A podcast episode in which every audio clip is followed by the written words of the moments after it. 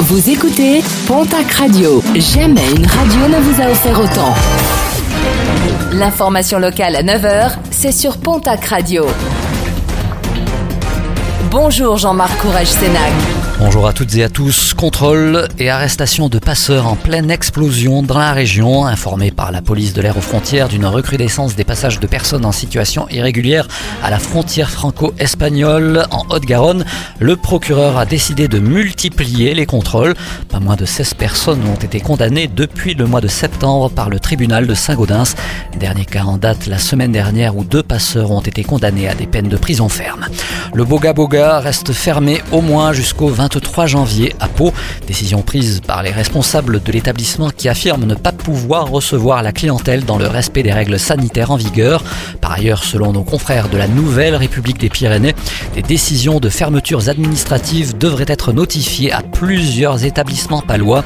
Il aurait reproché des manquements au protocole sanitaire en vigueur constatés lors de contrôles des forces de l'ordre. La FCPE solidaire des enseignants, la Fédération des parents d'élèves appelle les parents à ne pas amener leur enfant jeudi dans les établissements scolaires de la région en solidarité avec le mouvement de grève qui va toucher l'éducation nationale. Les enseignants demandent notamment plus de moyens faire face aux contraintes mises en place pour lutter contre l'épidémie de coronavirus.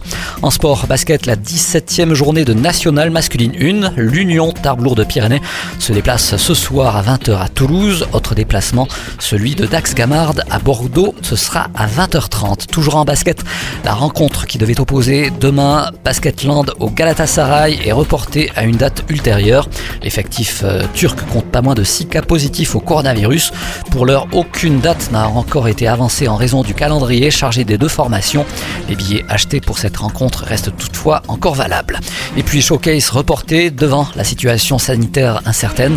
Les dirigeants du club de handball de Billère ont décidé de repousser la venue de Kinvey, programmée le 5 février prochain. Une date euh, finalement reportée au 6 mai.